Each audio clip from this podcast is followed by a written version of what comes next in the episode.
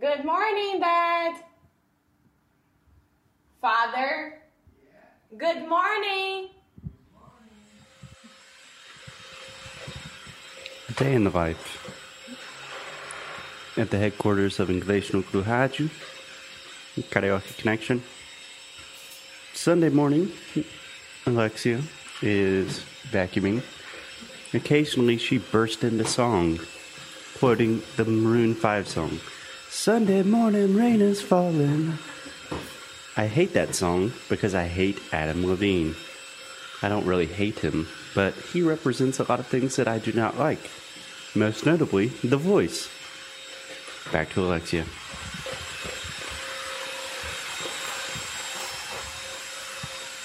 Alexia, dá um oizinho. Tá o quê?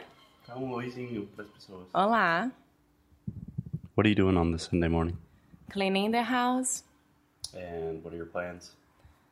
Cleaning the house. Your plans are to clean the house. Yeah. And watch USA win.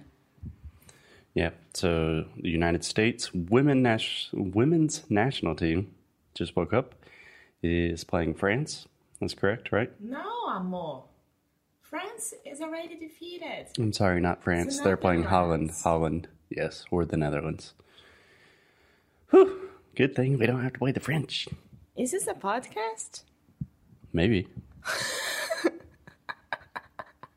Okay. Um, yeah, I'm pretty excited for today's game or match. Yep. You know what I'm most excited about? Uh huh. To see my girls Megan Rapinoe and Alex Morgan just tear it up. Let's do it, Megan.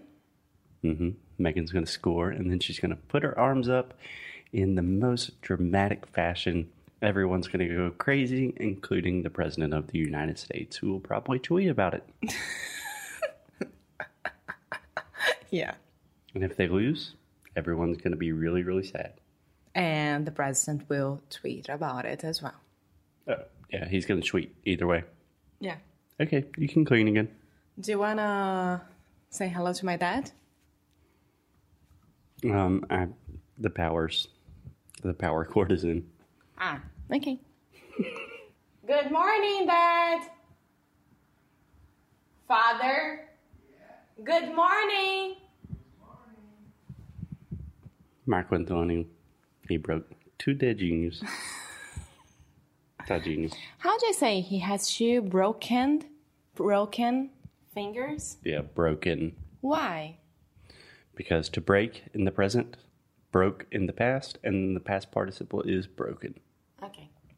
But he just broke two fingers. That's correct as well.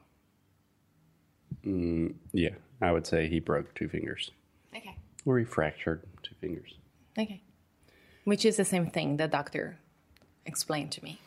Yeah. Okay. Okay. Happy Sunday.